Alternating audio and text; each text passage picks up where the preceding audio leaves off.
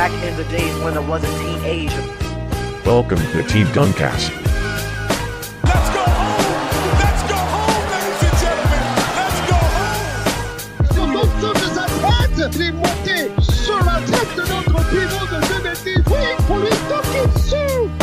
It's over! It's over, ladies and gentlemen! Back in the days when I was a teenager. C'est vrai que des fois, on clash les Knicks, mais en vrai, on a fait pas mal de podcasts sur, euh, sur, sur les, des séries Knicks, mais aussi sur des joueurs Knicks qui, euh, vraiment nous ont vendu euh, parfois, je vais pas dire du rêve, mais qui nous ont fait plaisir pour certains, qui nous ont vendu du rêve pour d'autres. Et aujourd'hui, on va parler d'un joueur, pour moi, d'un très beau joueur de basketball. Vraiment un joueur, comme on dit, smooth. Je pense à, même comme son, en vrai, comme son patronyme, hein, Alan Houston, hein, vraiment Alan Houston en général, en général, soit t'es basketteur ou soit t'es chanteur R&B. Euh, tu vois, c'est, euh, c'est, il est tombé sur la case basketball. Et voilà, donc aujourd'hui, on va parler de, de Alan Houston et avec moi, euh, alors je vais, quand on parle de Knicks, c'est, on pense aussi à Johanny, Johanny de la Knicks Nation, Nation France. Voilà, bah Johanny, salut, merci d'être venu. Euh, Bah, merci de l'invitation. hein. Toujours un plaisir de, de parler des Knicks et puis bah, d'Alan Houston, entre autres, un joueur que, qu'on affectionne dans la fanbase des Knicks, même s'il y a tout un tas d'histoires avec Alan Houston, comme tous les Knicks. Donc ça va être un, un bon petit moment où on va pouvoir euh, retracer un petit peu sa carrière, euh, faire une rétrospective et ça va être sympa. Ça va être sympa. Donc euh, ouais, présent. présent. Très sympa. Merci encore, Johanny. Euh, ça va, euh, Loris? Toujours, hein Bonjour, bonsoir à toutes et à tous. Ouais, on va, on va pas parler encore du, du Magic, mais euh, Non, j'ai ri- j'ai rien dit, mais on sait jour, pas. peut-être un jour. Ouais, ouais, bah, on en a déjà parlé, donc euh, Oui, oui. des Knicks. Bien C'est une sûr. belle franchise aussi, hein, ma foi. Paolo, mon gars, comment tu vas? Ça va, ça va, ça va mieux. Parce qu'on a réussi à gagner un match euh, en, euh, cette nuit, donc ça va un peu mieux. Mais bon, on n'est pas encore euh, sauvé, donc euh, on fait les prières, on va mettre quelques cierges pour espérer voir peut-être un match 7, qui sait, qui, qui sait-on jamais. Mais bon, ça va être compliqué quand même, je pense. Pa- Paolo nous parle de, de la série euh, Boston-Miami, euh, de, sa victoire euh, 3-1 pour éviter le, le sweep. Euh, C'est bah, ça. Voilà, bah, de toute façon, t'inquiète pas, tu vas bientôt nous, re- nous rejoindre à, à Cancun. À Cancun. En t'attendant à l'aéroport. Déjà, euh, pour vous, euh, bon, déjà, moi, je vais dire rapidement, moi, pour moi, Alan Houston, je l'ai dit un peu dans l'intro, pour moi, c'est le style de joueur smooth, vraiment. euh, quand tu le vois jouer, tu dis, waouh, mais en fait, c'est lourd le basketball, c'est trop bien. Et enfin, en tout cas, moi, moi, c'est vraiment le style de joueur qui me fait aimer le, le, basket, les, les shoots mi-distance, les, le, toucher, le, le toucher, le footwork. C'est vraiment des choses que, que j'affectionne. Et euh, pour toi, Johanny, euh, tu l'as dit aussi que tu affectionnais euh, pas mal Allen. C'est, tu peux nous dire pour quelle raison? Alors c'est c'est un peu paradoxal parce que Alan Houston c'est pas forcément le joueur euh, des Knicks. Quand on pense aux Knicks on pense à des joueurs rugueux pas forcément trop Mhm. talentueux un peu avec du caractère tout ça. Il y a tout un tas de noms qui peuvent passer à l'esprit. Et Alan Houston c'est plutôt le gars euh, le nice guy le gars euh, qui peut donner une apparence de joueur un peu soft euh, le, le- le gendre idéal un peu.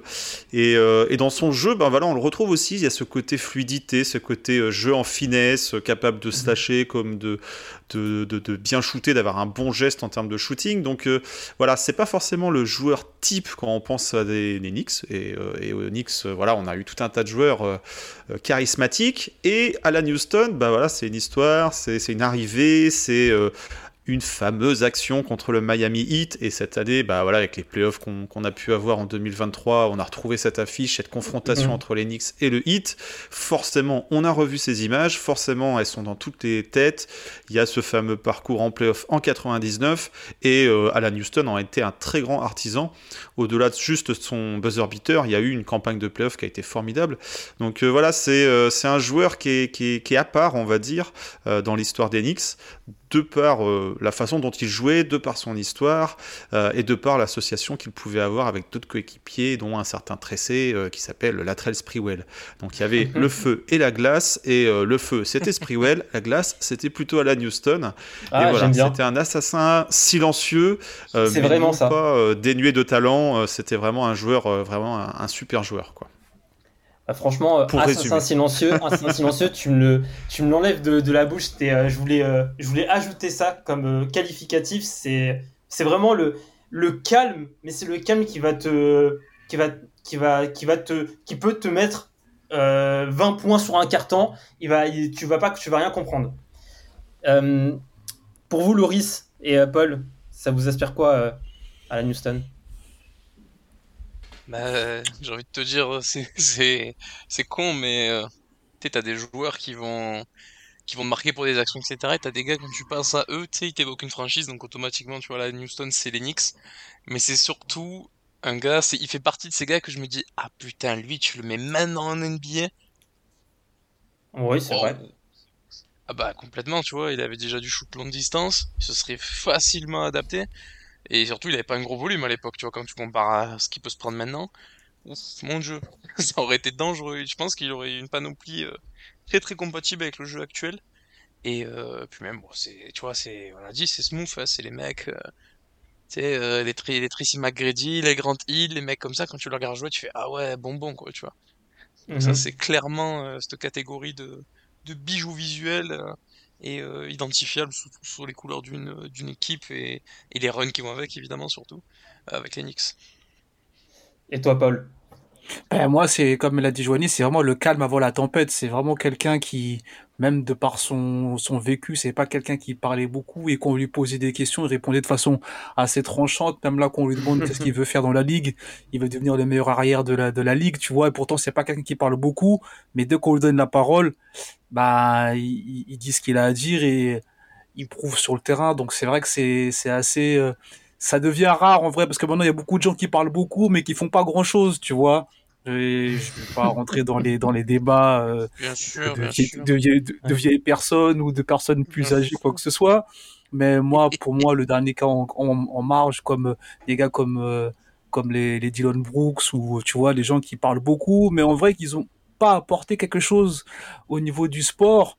Et je pense que lui, c'est vraiment l'opposé. C'est il dit rien, mais sur le terrain, il est il est présent, tu vois. Ah là là, la, la balle perdue pour, pour, pour. Tellement gratuit. Ah, C'est ce tellement- Mais c'est mais c'est facile en même temps aussi. Il y avait C'est vrai, 2% c'est de chance de, fait, de faire le rapprochement Memphis-Knicks, il l'a fait, bravo, bien joué. Vraiment une, une vraie balle perdue. Euh, bah, on va, avant de rentrer sur sa carrière NBA, on va juste rapidement évoquer. Bon, je vais rapidement évoquer. Euh, sauf si euh, peut-être Johanny a, des détails sur sa carrière NCAA, mais il fait, il fait un, cursus complet, euh, quatre années sous, euh, sous la houlette de, bah, de son père, hein, qui était coach à, l'université du, Tennessee. Il fait, toutes ces saisons à plus de 20 points de moyenne, avec de, très beaux pourcentages, 46%, 48% euh, dans ces, dans ces eaux-là. Donc vraiment cursus complet. Il est diplômé du Tennessee. Il est drafté en 11e position. Je sais pas si toi, Joanny, de, tu as des petites anecdotes sur sa carrière NCAA ou, ou pas du tout. Ouais, quelques-unes, quelques-unes. Euh, vous savez, chez Knicks Nation France, l'association de supporters des Knicks, euh, voilà, on aime bien, euh, voilà, faire un peu de contenu sur le blog, sur notre chaîne, sur notre chaîne YouTube. Et donc, on a, on a travaillé hein, le, le- le portrait d'Alan Houston. Parce que c'est bien, en tout cas, je suis content dans ce que vous avez évoqué dans, dans les premiers souvenirs d'Alan Houston. On pense à son jeu et on n'a pas pensé à ses blessures et à son contrat. Donc, ça, c'est super, on en parlera tout à l'heure. Mhm. Mais effectivement, on a, on a creusé un petit peu, on a retravaillé le portrait, euh, l'histoire, euh, le parcours de Alan Houston. Et Alan Houston, en fait, euh, bah ouais, c'est euh, c'est le bon élève, c'est le bon fiston. Il était effectivement le fils de son père, soit, mais le fils euh, du coach, du coach de, de Tennessee. Et, euh, et Alan Houston, en fait, c'est un natif euh, à la base de, de Louisville, en, en- dans, dans le Kentucky. Kentucky. Et euh, bah, en fait, étant gosse, il voulait aller à une, euh, enfin, une franchise, une fac, c'était euh, les, les Cardinals de Louisville. Quoi. Il rêvait de ça et son père était assistant coach là-bas. Mais euh, bah, finalement, au moment où euh, il a eu euh, l'opportunité de s'inscrire en fac, eh bah, son père a trouvé un job où En- dans, dans le Tennessee. Donc il a dû changer de, de, comment dire, de, de fac. Il n'a Mhm. pas fait son rêve de gosse de rejoindre la fac locale de Louisville et il Mhm. est parti dans le Kentucky. Quoi. Donc, donc voilà, déjà c'était un peu entre guillemets un choix plus de, de- de la raison que du cœur parce qu'il a suivi son père alors qu'il aurait tout donné pour être, pour être un Cardinals de Louisville, la fac, euh, la fac locale. Et, euh, et ouais, en fait, il y a eu quelques anecdotes qui sont remontées euh, quand on, a, on avait travaillé un petit peu son portrait. Euh, c'est un, un- un jeune Alan Houston bah, qui avait un, un bel environnement parce que voilà, des, des parents. on- n'est pas dans les histoires des fois un peu compliquées, sombres du ghetto Mhm. américain. Mhm. Une famille complète, voilà, frères et sœurs, des, des boulots stables au niveau des parents. Mhm. Et puis aussi un entourage non moins célèbre parce que la mère de, de, de Alan Houston était une euh, grande amie de Mohamed Ali. Donc il avait, on va dire, en source d'inspiration, en, modèle dans sa vie, quelqu'un qui, qui a eu quelques, euh, quelques engagements politiques, Oh, quelques victoires quelques sportives, voilà, un grand modèle, quelques faits d'armes. Quand tu côtoies des, des gens comme ça, euh, voilà, ça permet aussi de te forger euh, un moral euh, et des valeurs qui, qui l'ont accompagné, je pense, assez, assez longtemps dans sa vie. Donc voilà, il y a des petites, des petites anecdotes comme ça, effectivement, sur, sur Alan Houston. Et euh, Alan Houston, euh, même s'il fait pas de Final Four, qu'il gagne pas de titre NCAA euh, avec les Volunteers de, de- de Tennessee, bah, il est quand même, voilà, il fait son cursus complet, il fait quatre saisons et il termine meilleur scoreur quand même de cette, de cette université. Une université où il y avait quand même des noms plutôt ronflants comme un certain Bernard King qu'on connaît bien du côté de New Mhm. York. Donc voilà, donc non, il a fait un bon cursus mais euh, pas non plus euh, super euh, bien placé, on va dire, à la draft. Il est drafté, comme tu le disais, que 11e. C'est bien, mais c'est pas l'autre épique non plus. hein. Donc voilà, c'est un discret Alan Houston avec des qualités basket, mais, mais pas non plus le rookie le plus attendu. Et pour autant, on en parlait juste avant, euh, discours de rookie, qu'est-ce que tu veux, c'est quoi tes objectifs dans ta carrière? Bah être le meilleur arrière de la ligue, quoi. Ni plus ni moins, quoi. Donc euh, voilà, il y avait de l'ambition, même si il était Mhm. discret, il était taiseux. euh, le gars savait ce qu'il voulait, il avait des valeurs, il savait qu'il fallait travailler, il- avait été à la bonne école avec son père, euh, il avait été euh, au bout de son cursus, ce qui était euh, encore euh, assez, euh, assez courant à l'époque, beaucoup moins maintenant. hein. Des joueurs qui font 4 ans de NCA, euh, c'est parce Oui. qu'ils n'avaient pas la hype et le talent pour pouvoir partir plus tôt, quoi. Voilà. Après, lui, il n'avait pas l'urgence euh, de la situation financière que d'autres peuvent avoir. Euh, donc, c'est ça aussi qui a permis Ouais. peut-être de- d'acquérir un, un QI basket euh, bien, bien adapté et être NBA ready une fois qu'il est arrivé en NBA. Quoi. Ouais, c'est vrai Il que sort, le, il sort- le- il sort d'une bonne Ouais, draft en plus. hein. Oui, elle est bien la draft. non, j'ai- Non, non, Elle est bien la Elle bien, draft. Enfin bon, pas Pascal Hardaway évidemment, parce que ce serait, euh, hein, ce serait trop réducteur. Mais euh, ouais, Chris Webber, euh, Sam Cassel, Nick Van Exel, Maj- quand même des bons gars Maj, euh, dans Maj. Burn. Ouais, il y a des, non, franchement, il y a des bons gars. Il y a même, euh, il y a, il y a du Sam Cassel plus loin. Il y a, Ouais, il y a, Nick Van Exel deuxième tour. exactement. Donc, il y a aussi Brian Russell, le 45e. Il y a du style. Il y a, non, franchement, c'est une, c'est pas, il y a, il y a des drafts, on a connu des drafts bien plus Ah oui. Bien, bien plus mauvaises. Et, Et bah, du coup, il après, avant, euh, au, au rayon de, de l'anecdote euh, que vous avez peut-être déjà évoquée, euh, il, il a joué dans un match qui est assez mythique, même s'il il est resté relativement secret pendant, pendant un moment. C'est le fameux match où un rassemblement de jeunes universitaires a battu la Dream Team. Là, c'était à l'été 92 en mode préparation. Le fameux match, le scrimmage qui n'avait pas été filmé et, et qui, qui est La resté légende secret pendant un moment avec euh, Weber. Il y avait, comment il s'appelle le petit blanc, là, le meneur euh, de Duke, euh, Bobby Hurley. Euh, et euh, comment il s'appelle euh, Alan Houston faisait partie de cette équipe qui a Mhm. battu la Dream Team une fois. La seule défaite de la Dream Team, c'était contre des universitaires et Alan Houston faisait partie de cette équipe. Quoi. Après, il a peut-être pas le plus grand rôle dans ce match et puis il y a relativement peu d'images, on, on sait peu de choses si ce n'est qu'il y a eu une victoire de ces, de ces petits jeunes.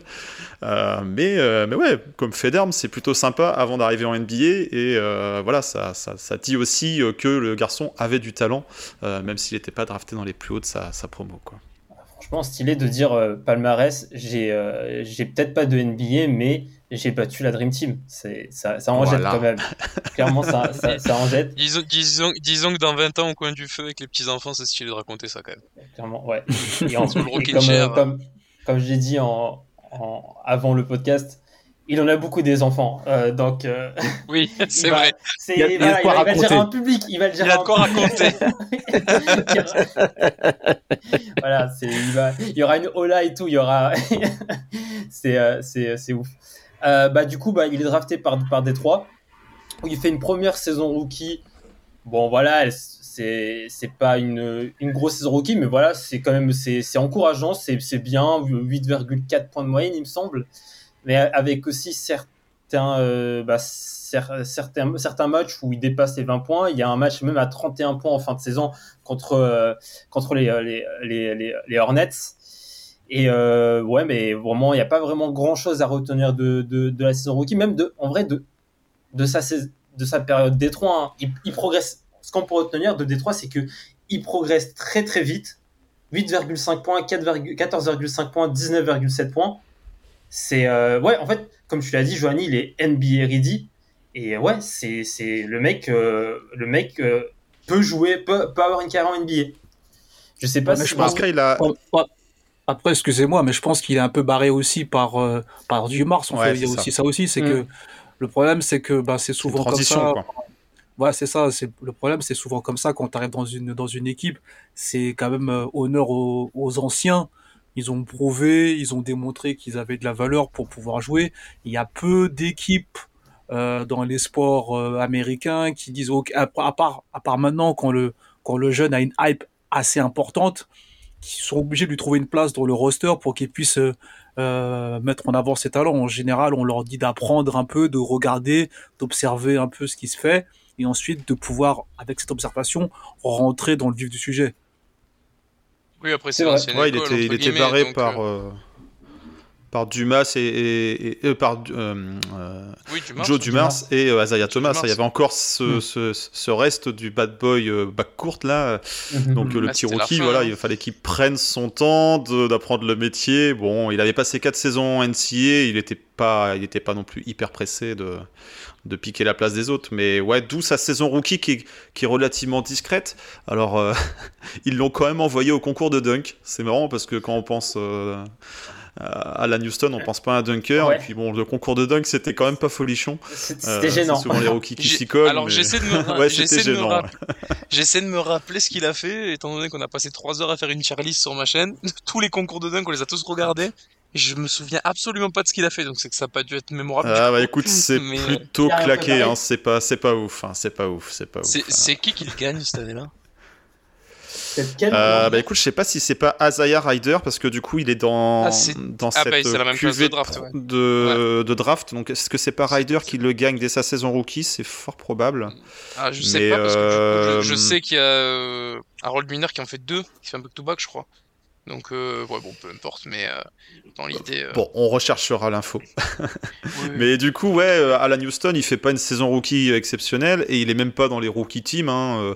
Il, il a pas, voilà, il a pas forcément tapé dans l'œil de, des, des, des- des sélectionneurs de la NBA. Et c'est plutôt son coéquipier Lindsey Hunter qui, est, qui hérite de la place en All Second rookie team. quoi.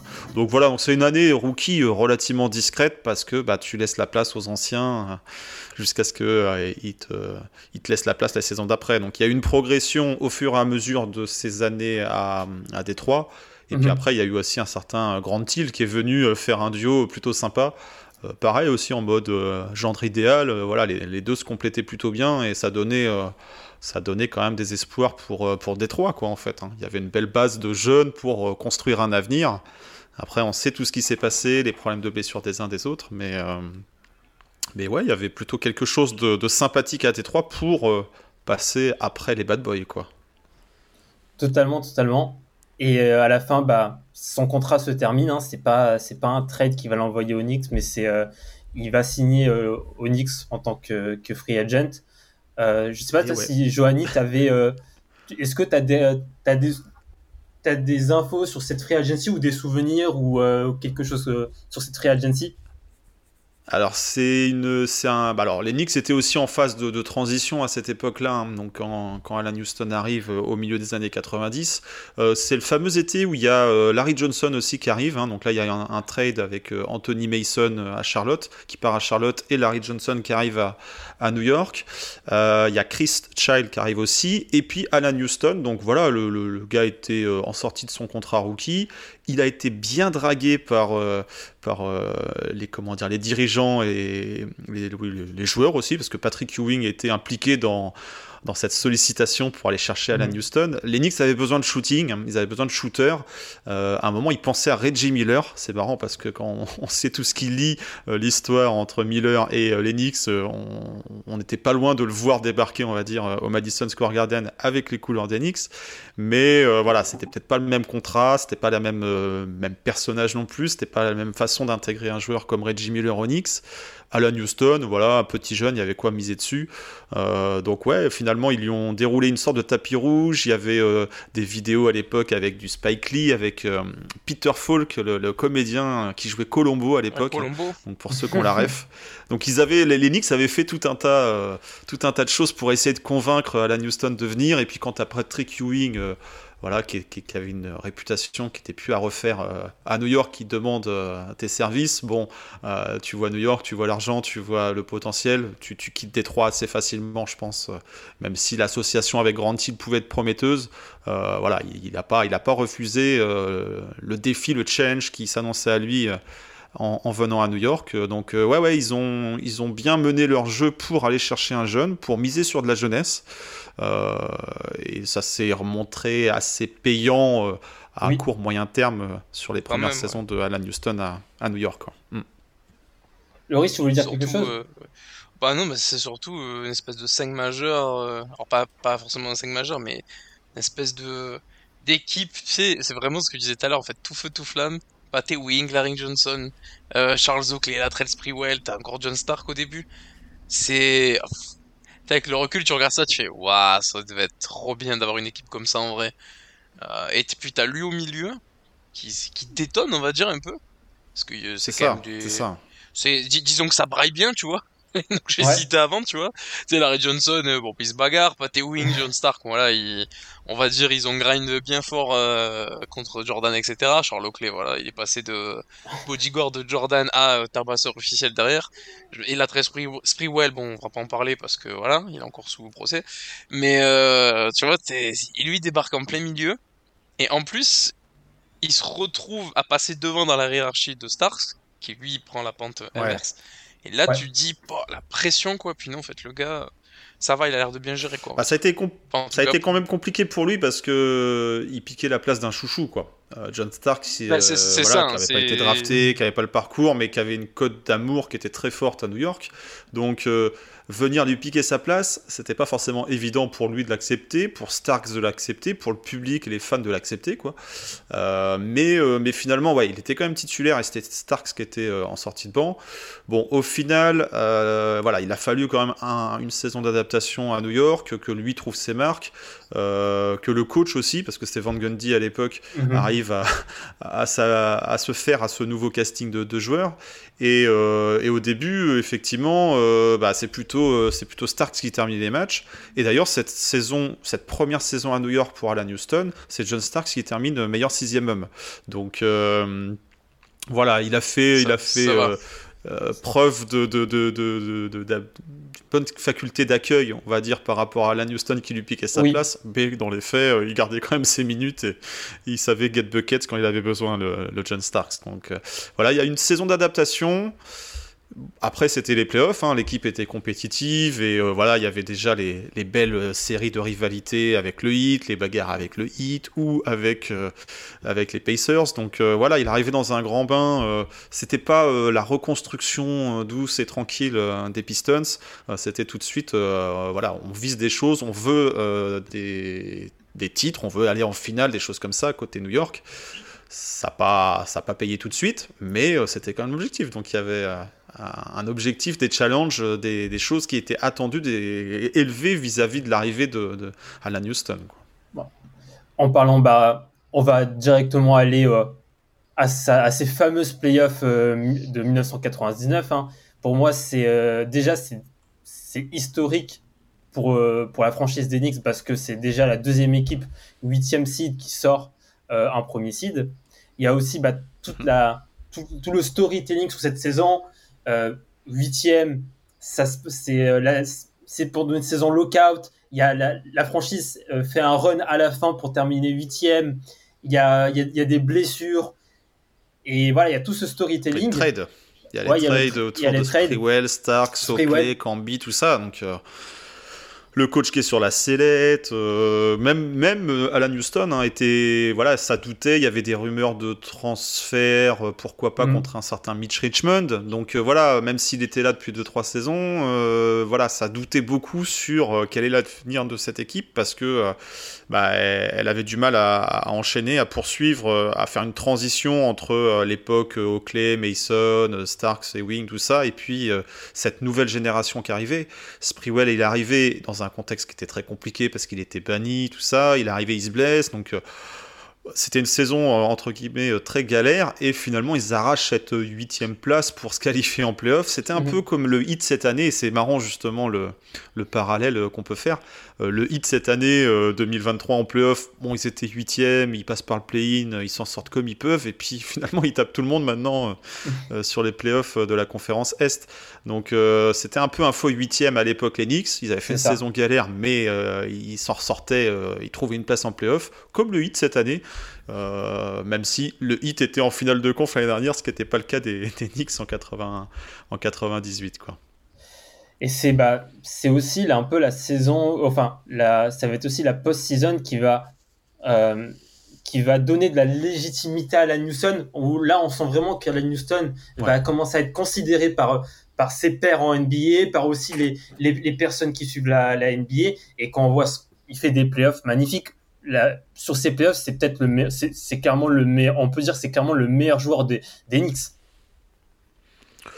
Avec Sprewell, mais, euh, mais effectivement, ouais, il se révèle clairement euh, aux yeux de tout le monde. Et puis, on le dit souvent, les, le playoffs, c'est le révélateur. On voit les joueurs qui savent élever leur niveau de jeu et ceux au contraire qui s'effondrent ou ceux qui se maintiennent à un niveau moyen. Mais euh, même si fallait répartir le scoring, tout ça, il y a des actions clutch contre ce shoot, ce, ce, ce buzzer beater ou quasi buzzer beater euh, à la fin du game 5 à Miami dans une série qui était euh, voilà déjà euh, très fortement teintée de rivalité, bah faut aller le mettre.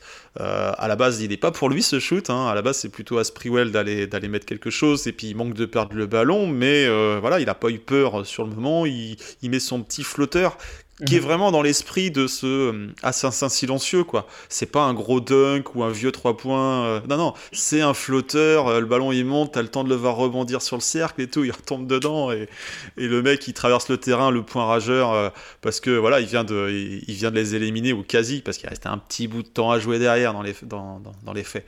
Mais mais ouais c'est c'est c'est toute la définition en fait de, de Alan Houston, un mec limite discret mais qui est capable de te mettre des paniers pour te crucifier un match. Et là, ça a été euh, son action. Aujourd'hui, si on doit retenir une action de Alan Houston euh, dans sa carrière, c'est celle-là qui vient en premier, quoi. Parce qu'il y a tout le contexte, il y a, y a la magie du geste. Il y a, y a eu, y a eu le fameux shoot de, de Kawhi face aux Sixers. Voilà, il y y a tout un tas d'éléments, de facteurs. On voit le banc qui se lève, ça se passe à l'extérieur. Il y a des actions comme ça en NBA qui restent pendant des années et qu'on revoit bah, finalement quasiment à chaque playoff parce que ça fait partie de l'histoire de la ligue, de l'histoire des playoffs. Ça dépasse l'histoire d'un joueur, l'histoire d'un- d'une franchise.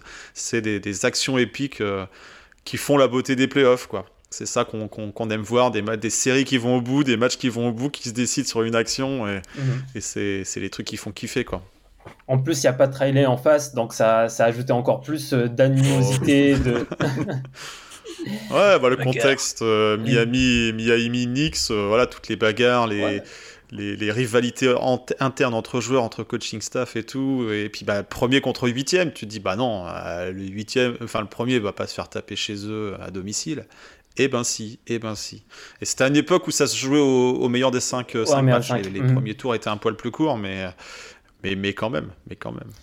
Donc une action, une action légendaire qui, qui, qui définit un peu sa carrière, même si euh, il y a, il y a eu autre chose après, et il y a eu autre chose entre autres euh, dans cette campagne de playoff, hein, parce qu'on Oui. retient ça. C'est vrai que sans ce shoot, ça s'arrête. Mais mais il y a, il y a- y a plus loin la série contre, contre Indiana, même les finales où il est, il est plutôt très digne, on va dire, dans, dans le naufrage des Knicks en finale face aux Spurs. Euh, Ouais. Alan Houston livre de très très gros playoffs sur cette année 99.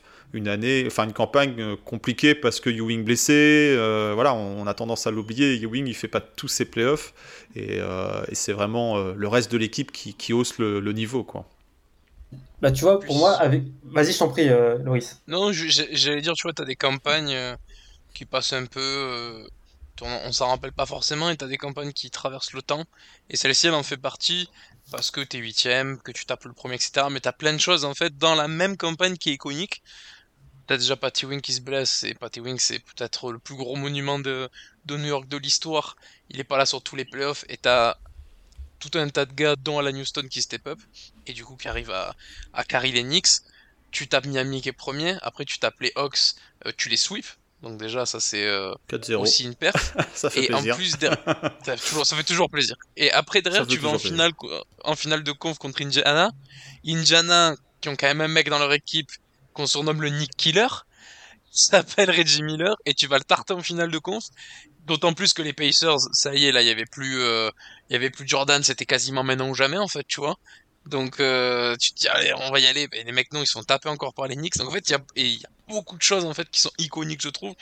Alors, certes, c'est dommage, les finales, les finales, elles sont, euh, elles sont un peu tronquées parce qu'il y a les, blessures, la fatigue. euh, ah, c'est peut-être la marge de trop après tout ce, ce, ce run euh, extraordinaire. Mais euh, voilà, quand tu vois, on parle de Miami, ben, de maintenant, là, de 2023, peut-être que dans quelques années encore, on fera des podcasts, on dira Ah ouais, ils ont ils sont passés par le play-in, mais bon, putain, après Jimmy Butler, il a appuyé sur le bouton, il a éclaté tout le monde. Mais là, c'est un peu le même délire où tu dis Ah ben là, Alan Houston, il s'est révélé, euh, Sprewell, etc., ils ont carry. En plus de ça, ils ont tapé les premiers qui étaient des rivaux en finale de conf les Pacers, où il y a eu des bagarres euh, incroyables aussi au fil des années. Donc en fait, il y a beaucoup de choses qui sont assez iconiques dans, dans ce run. Oui. Et, euh, Ouais. et tu vois, on, on, on parle beaucoup, bah, de, à juste titre, de ce buzzer contre les, les, le hit. Mais après, derrière, t'as tout, t'as surtout les, les Pacers, quoi. Enfin, c'est un truc de fou, quoi. Mais pour Ouais, moi, puis bah, contre les Pacers, il y a, il y a la rivalité. Il y a le fameux shoot à 4 points là, de Larry Johnson. C'est une autre action iconique. Alors, elle n'est pas signée à la Oui, aussi, Houston. oui. oui. Mais euh, ça aussi, ça vient euh, rajouter un peu le côté légendaire euh, euh, dans l'histoire de cette campagne. Euh, tellement légendaire que si vous avez eu l'occasion de visiter euh, ou de vous rendre à New York et aller au Madison Square Garden, il y a toute une, vitrine, on va dire, euh, qui retrace ce shoot à 4 points de, Larry Johnson. Donc ça c'est dire s'il a marqué par cette action. On, voit le Garden qui se lève et tout. C'est, c'est formidable ces émotions-là. J'en ai la chair de poule rien qu'à en parler. mais, en tout cas, ouais, Alan Houston, bah, il était un peu, voilà, à un moment, ce que je disais, avant, avant son arrivée à New York, euh, les, les dirigeants Knicks auraient aimé mettre la main sur un shooter, penser à Reggie Miller. Bah là, il se retrouve en finale de conf contre Reggie Miller. Donc il y avait peut-être aussi un, supplément de motivation pour, euh, pour prouver. Il s'était peut-être un peu libéré, euh, débridé par rapport à ce shoot qui fait gagner euh, Knicks face au, au. Et puis euh, sur la série face aux Pacers, il est, il est, il est royal aussi, Alan Houston. Quoi. Et il est dans une fluidité, dans une beauté de jeu. Ouais.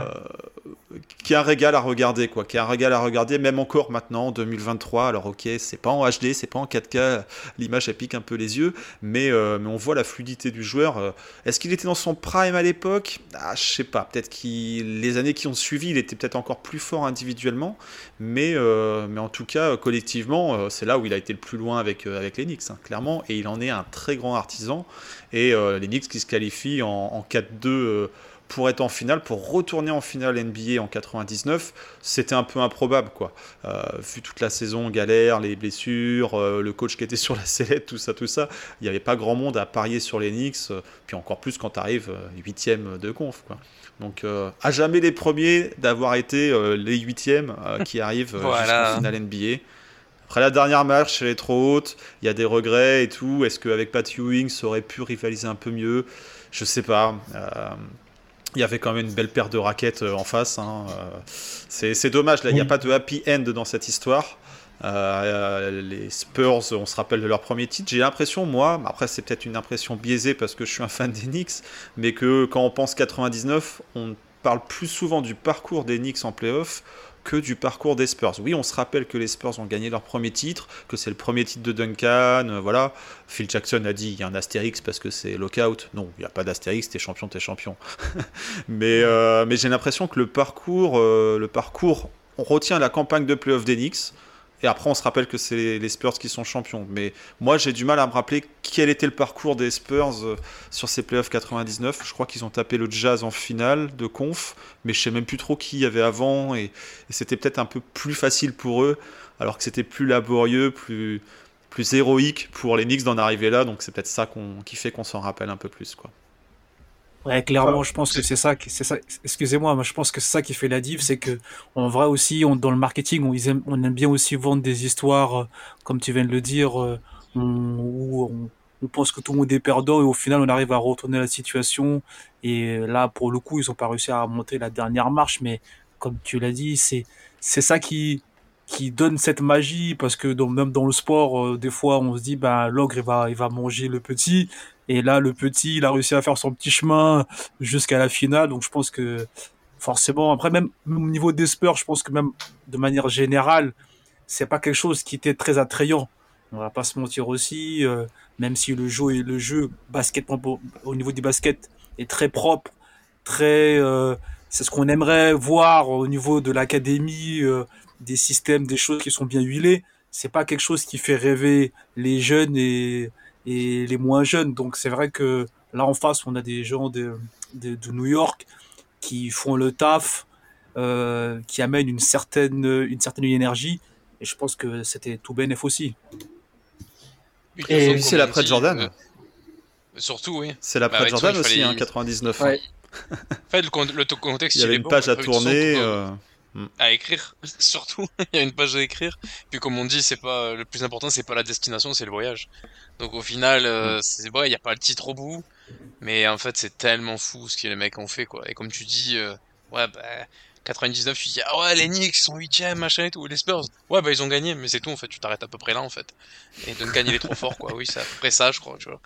C'est Ouais. c'est c'est c'est ah, c'est dommage. Mais bon la narrative de l'autre côté est tellement folle que c'est difficile de passer derrière Mais en tout cas, Alan Houston va, pour moi, va ressortir gagnant de, bah, de, cette, de cette campagne de playoff parce que déjà, il va, comme il va gagner en légitimité, il va réussir à être deux fois All-Star. Euh, donc, euh, moi, je pense que sans les playoffs qui nous sort, peut-être qu'il n'est jamais All-Star. Euh, c'est peu. Bah, même peu- sans les playoffs, je suis pas sûr qu'il reste beaucoup longtemps Knicks derrière, hein, parce que Aussi- voilà, si ça se aussi. termine au premier tour en 3 3-2 pour euh, pour Miami, euh, est-ce que Van. Gundy est toujours coach? Je pense pas. Il y avait des rumeurs sur euh, sur Phil Jackson à l'époque, Mhm. Euh, donc c'est vraiment, euh, alors c'est un shoot qui fait que voilà, il y a un super parcours derrière, mais c'est quand même un, un game changer dans l'histoire, parce que si Phil Jackson vient à New York, est-ce que côté Lakers, ça fait du repeat en face? Pas sûr non plus. Donc euh, 99, c'est vraiment un, un tournant. Euh, ce qui s'est passé en 99, bah, le Heat n'est pas champion. Hein, euh, cette, euh, cette belle équipe du Heat, quand même, faut, faut les respecter avec du Mashburn, du Marley, du euh, Mourning, euh, Tim Hardaway. euh, Oui. voilà, ils étaient, ils, ils y croyaient aussi, hein, parce que euh, voilà, il y avait plus de Jordan, ils étaient premiers de la conf, euh, ça devait être leur année, quoi. Et ils ont attendu, ils ont attendu avant de décrocher leur premier titre. Donc euh, c'est un gros what if, hein, finalement, cette, cette campagne 99. Est-ce que le Heat aurait été un meilleur adversaire par rapport aux Spurs en finale, s'ils avaient pu aller jusqu'en finale? Ne saura pas. Mais, mais en tout cas, Alan Houston, il, il sauve ses fesses, il sauve les fesses de son coach, euh, il sauve les fesses de pas mal de monde. euh, euh, avec juste un shoot, euh, un flotteur, euh, ben, ça a changé quand même pas mal de choses. Et je pense que la NBA, bon, se serait écrit, l'histoire de la NBA se serait écrit différemment pour pas mal d'équipes si, si son shoot n'était pas rentré, tout simplement. Quoi. Donc, Mhm. il, il a une place qui est moquée dans l'histoire de la NBA parce que on va souvent, et on va y venir, euh, parler de son contrat après, et puis des blessures qu'on suivi. Euh, ça, malheureusement, ça fait partie du jeu, ça fait partie du sport. Mais quand il était euh, en forme, quand il était en aptitude de jouer, bah, c'était un super joueur. Et après, effectivement, l'après 99, il y a encore eu des playoffs. Hein, en- Oui, on a tendance à l'oublier. On dit, ouais, les Knicks n'ont jamais été en finale depuis tant d'années. Bah, L'année d'après, en 2000, ils font finale, Finale de de conf, conf. Contre Mhm. les Pacers. Bon, ça, se termine, euh, ça se termine pour les Pacers cette fois-ci, c'est les Pacers qui vont en finale. Euh, mais l'équipe était encore assez compétitive. Euh, il a fallu tourner la page Ewing derrière, ça a été compliqué. Le leadership, il a été pris par le contrat, entre autres, pour, par Alan Houston. Alan Houston, entre-temps, il fait les Jeux Olympiques de, de Sydney. hein. Il est dans la, Team USA qui, bat 2000, l'équipe ouais. de France en, en 2000, hein, on s'en rappelle. Enfin, on s'en rappelle. Euh, du moins, c'était la première finale olympique euh, face à Team USA pour, euh, pour la France. Euh, donc, c'était un joueur qui comptait, c'était un joueur qui a eu ses étoiles de All-Star derrière. Et puis, bah, quand il est arrivé à re-signer un contrat, il a signé euh, le pactole. 100 millions. 100 bing. millions, 100 millions de dollars, c'était beaucoup, beaucoup pour l'époque. 7 ans Après, 7 ans, 6 ans Un truc comme ça 6. euh, alors j'ai plus, ouais, Six ans. c'était, Ouais. bah, c'est un contrat qui paraît démesuré contrats. parce que pff, aujourd'hui 100 Mais millions de dollars, oui. j'ai envie de dire, c'est, c'est rien. Bah, c'est Jordan C'est Poole. rien, Euh, c'est rien, Jordan voilà, Poole. c'est ça, Jordan Poole, c'est exactement ça. Et encore, je crois qu'il prend 120, hein, je Non, mais c'est ça. bêtises, mais, Ouais. Il prend 140. mais à l'époque, Poole. 100... 100... Ouh, Ah putain, ouais, excuse-moi, pour pire. Ouais, mais à l'époque, 100 millions, et en plus sur 6 ans, tu t'engages et sur la durée et financièrement. C'était des gros contrats, euh, il n'y avait pas toutes les options, les, euh, les clauses d'aujourd'hui, c'était c'était vraiment un autre monde. Et puis on va pas parler de l'inflation, Ouais, ça- dans un cours d'économie, mais 100 millions de... C'est ça, mais du coup, c'était, c'était une valeur assez importante, assez folle. Bon, le mec, il a 100 millions sur la table, il les prend. On serait, enfin voilà, l'agent a sûrement bien négocié. euh, le- les, le- les dirigeants à l'époque, pourquoi est-ce qu'ils ont mis autant Ils croyaient beaucoup en Alan Oui. Houston. Alan Van Houston, c'est dit un que c'est un super joueur. Il dit que c'est un no-brainer, Ouais. Van Gundy, ce contrat. Bah oui. Ouais, Ah, et dans ouais, les ouais. contextes de l'époque, ça se comprend. il- hein. Il, il avait montré de, de belles choses. All-Star, Team USA, euh, voilà, il te fait gagner l'équipe par moment. euh, il est encore assez jeune, voilà, donc euh, il y avait moyen de faire confiance. Peut-être pas mettre 100 millions, clairement, mais, mais il y avait moyen de parier un petit peu Ouais. l'avenir sur, sur un tel joueur. Fallait, fallait, fallait éviter les blessures, malheureusement. Et, et puis après, effectivement, quand il s'est retrouvé un peu plus seul, bah, l'équipe, lui faisait ses stats, lui était, était toujours Oui. capable de, de produire son jeu, mais il n'avait pas ce, cette capacité à, à élever le niveau de jeu de l'équipe euh, autour. Quoi. Donc c'est ça qui a, pêché. Et, euh, bah, il avait son gros contrat et, et c'était pas pour autant un franchise player au Non, c'est sens un lieutenant. euh, je peux emmener les, les gars avec moi quoi. C'est un lieutenant. C'est peut-être, il était peut-être un peu trop calme, euh, peut-être pour être. euh, Bon après je dis ça, mais Tim Duncan, le mec, il est, euh, il est, il est calme et il pouvait amener une franchise. Mais bon après Tim Duncan, c'est, on est sur sur du all-time en termes de, de skill. Mais c'est vrai que Alan Houston, il était peut-être un peu trop calme pour pouvoir emmener euh, des Knicks en playoff ou peut-être qu'il était. Moi, je pense que je pense pas c'est pas forcément au calme, c'est son, je pense que son, c'est son tempérament. C'est après Oui, des personnes qui sont calmes et qui arrivent à, ouais, ouais. Non, mais ce que j'ai dit à Tim Duncan, mais peut-être qu'il était peut-être pas assez fort pour pouvoir être le numéro un d'une fr- d'une franchise. Mais il était, ça restait quand même un excellent basketteur. Hmm. Vrai. Il a, il a des grosses, il a des grosses performances. euh, Bah quand, bah en vrai, en plus quand on lui passait 100 millions, après, il fait ses premiers matchs à plus de 40 points, aussi ses premiers matchs à plus de 50 points. Il y a ce match contre les, euh, les Lakers à 53 points. Et, euh, et c'est, euh, c'est sur la saison 2002-2003 qui se, euh, non, c'est la saison 2003-2004 qui se blesse au genou.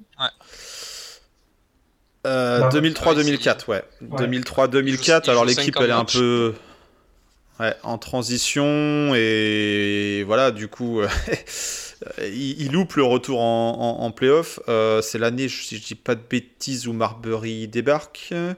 Ouais, c'est ça. Il y a, donc il y, a, aussi pas mal de, changements de coach. hein. Euh, c'est une transition en termes d'effectifs de, génération. Donc au revoir Ewing dans un trade qui est clairement pas gagnant. Euh, Sprewell, il va finir par partir aussi, alors qu'il formait un beau duo euh, qui était prometteur, mais voilà, qu'est-ce qu'il aurait duré euh, sur la, la longueur? C'était pas évident parce qu'il y avait quand même un caractère un peu particulier sur la Trell Sprewell, un joueur qu'on adore par ailleurs, mais euh, mais voilà. Donc du coup, il y a eu pas mal de mouvements, de changements, et puis voilà, il y avait Alan Houston qui restait euh, qui restait un petit peu au milieu de tout ça. Steph Marbury qui arrive, mais lui qui se blesse, donc ils se sont entre guillemets croisés. Et, après, il y a une transition où c'est plutôt Marbury, on va dire, le leader, euh, un caractère et un tempérament euh, euh, qui devait être sympa aussi à, gérer. Et puis, voilà, la, valse des coachs qui arrive, les résultats qui suivent pas. Et, et puis, du coup, après, tu as ton contrat qui est, attaché au pied comme un boulet et, qui fait que la franchise, est- elle est un peu coincée avec tout ça aussi, quoi. Donc ça a été une, une fin de carrière douloureuse pour lui parce que bah, il n'était pas vieux, hein. il prend sa retraite à 33 ans, c'est Mhm. c'est- rien quoi. Il est arrivé à 22, donc euh, ouais, il fait euh, 12, 12 13 Ouais, saisons 12 là. saisons. euh, Et 12 saisons. donc euh, c'est pas, c'est c'est pas, il avait encore quelques années, surtout que c'était pas un joueur qui basait tout non plus sur son physique. Il y avait cette faculté de shoot, donc euh, il aurait pu euh, faire un beau duo, je pense, euh, sur la longueur avec euh, Steph Marbury. Ça n'a pas été le cas, et puis, et puis la fin, la fin, elle est douloureuse parce que bah du coup tu le vois sur le banc, il essaye de revenir, mais mais il y a eu ce côté aussi un peu taiseux où le gars est blessé. Et tu as l'impression que bah, il est là pour prendre son chèque, mais qu'il a plus trop envie de faire les efforts. Alors que je pense que au fond de lui, il avait qu'une seule envie, c'était de jouer. Il était euh, meurtri dans sa chair, il n'arrivait pas à, retrouver ses sensations. Quoi. Donc euh, il y a une fin prématurée de carrière, et c'est dommage. Est-ce qu'il était dans son prime euh, en 99 à quoi euh, 27, euh, 28 ans Je pense pas. Il a montré de belles choses les années qui ont suivi, mais euh, mais la fin, la fin, elle laisse un, un- un goût d'amertume, quoi. Un goût d'amertume parce Ouais. qu'en plus ça a plombé les finances du, du club là, voilà, à l'époque par le, le poids du contrat, quoi. En fait, c'est d'autant plus rageant que il signe son contrat. Saison 2002-2003, il fait peut-être la meilleure saison statistique de sa carrière, 22, plus de 22 points, euh, 92% lancé, euh, enfin des, des dingueries euh, de pourcentage et de points. Et après, il se pète. Les deux saisons d'après, il joue 70 matchs sur deux saisons. Et il a encore deux ans de contrat et il ne joue plus. Sauf qu'à l'époque, ben, malheureusement, tu te l'encapais en fait le contrat. Donc pendant deux ans, les mecs ont payé dans le vide euh, un mec qui était même plus là, quoi. Et c'est après que, Ouais. dans la renégociation du nouveau CBA, ils ont fait la règle Alan Houston, donc la Houston Rules, C'est ça, ouais. où tu peux couper un, enfin, en gros, tu, un joueur coupé pour des raisons notamment de blessure, tu continues à le payer, mais cet argent-là n'est plus compté dans ton salary cap. Donc du coup, tu peux quand même re-signer d'autres gars derrière ou ne pas te faire, euh, ne pas te faire mettre à l'amende par rapport à ça. Bon, ce qui est un peu con, c'est que derrière, euh, vous signez pas Jérôme James ou une connerie comme ça, là, il y a pas une Jérôme Williams. ça qui arrive. Ah, écoute, là on arrive sur les périodes un peu douloureuses dans la gestion Oui, d'équipe. Et Steve alors le côté en plus. Euh, Thomas, tout ça. Ouais, ouais, il y, a- y eu des choix euh, qui sont euh, très dou- douteux. Euh, bah après, quand Isaiah Thomas a pris le, le, le- le- comment dire, les rênes du navire, mais dans tous les sens, parce qu'il était GM d'abord, puis après il est passé coach, ça a été, ça a été compliqué. C'est les années les plus difficiles, les années noires. Donc il y a cette blessure qui, qui change aussi la donne. Est-ce que ça serait mieux passé avec un Alan Houston? Est-ce qu'ils auraient pu retrouver les playoffs de façon durable? On ne saura pas. Autant ce fameux shoot de 99, s'il n'était pas rentré, qu'est-ce qui se serait passé? C'est un gros what if, euh, au niveau de l'équipe, du joueur, de tout ça. Euh, là, pareil, s'il ne s'était pas blessé, s'il avait pu maintenir un niveau de jeu à 15-20 points, euh, voilà, peut-être en déclinant doucement, mais, en pouvant assurer sa place sur le terrain. On aurait peut-être une autre vision de l'histoire d'Enix, clairement. Euh, et après, le côté anecdote euh, marrante, c'est que cette fameuse règle, la Alan Houston Rules, quand il- on- le nouveau CBA arrive, les Knicks, ils vont s'en servir, mais ils vont pas s'en servir pour Alan Houston, quoi. Euh, je crois que c'est Jérôme Williams, un, un autre Jérôme joueur Williams, qui a ouais. été, euh, ouais, qui, qui va, qui Exactement. va être, euh, se voir être utilisé cette règle. Euh, par contre, la règle, elle a, elle a servi à pas mal d'autres franchises. hein. Et quand on dit la Alan Houston Rules, euh, bon, c'est parce qu'à un moment, euh, voilà, ça a servi de- Bah, d'exemple, mais euh, il y a tu veux dire Josh Smith, Timothée Mozgov, ces mecs-là, tu veux dire? Alors je sais plus, on avait fait, on avait sur, bah, sur notre blog, on avait, on avait fait un petit article et on avait, on avait listé les joueurs en question. Je crois qu'il y a du Zo Morning, hein, j'ai dû voir ça tout à l'heure. Zo Morning qui était à Toronto à l'époque, donc c'est dire, euh, qui a été, euh, qui, a, qui a vu cette règle euh, se servir pour lui. Il y a Michael Finlay à Dallas, ouais c'est ça, Derek Anderson. Euh, j'ai Reggie Miller, Reggie Miller aussi, euh, les, les, les, les Pacers s'en sont servis pour un peu, entre guillemets, dumper son salaire euh, sans que ça rentre en compte dans, dans le salary cap. Mais euh, les Knicks s'en sont servis, pas pour Alan Houston. Donc euh, bon, voilà, la gestion la belle euh, gestion jusqu'au bout. était encore un peu douteuse. hein. mais, euh, mais ouais, du coup, il laisse un précédent euh, au travers de cette histoire de contrat. C'est souvent réducteur de, de, de penser à Alan Houston comme ça, parce que c'était un joueur qui était, euh, qui était beau à avoir joué, qui a une, malheureusement une carrière qui se stoppe en, en plein élan ou quasiment en plein élan par les blessures. Il y en a eu d'autres. Hein, je vais pas parler d'un certain Penny Hardaway au Magic. Hein. C'est douloureux pour certaines Ne personnes. fais, pas, mais- ne fais pas ça. mais mais, mais voilà, des Brandon Roy ou d'autres, euh, plein de joueurs où on se serait dit, mince, ils avaient tout en magasin pour pouvoir faire une très belle carrière et c'est des blessures qui, ont, qui les ont stoppés en plein vol. Alan Houston, il a eu quelques belles saisons, mais, euh, mais la fin, la fin laisse un, arrière-goût un peu bizarre, quoi. C'est un arrière-goût bizarre.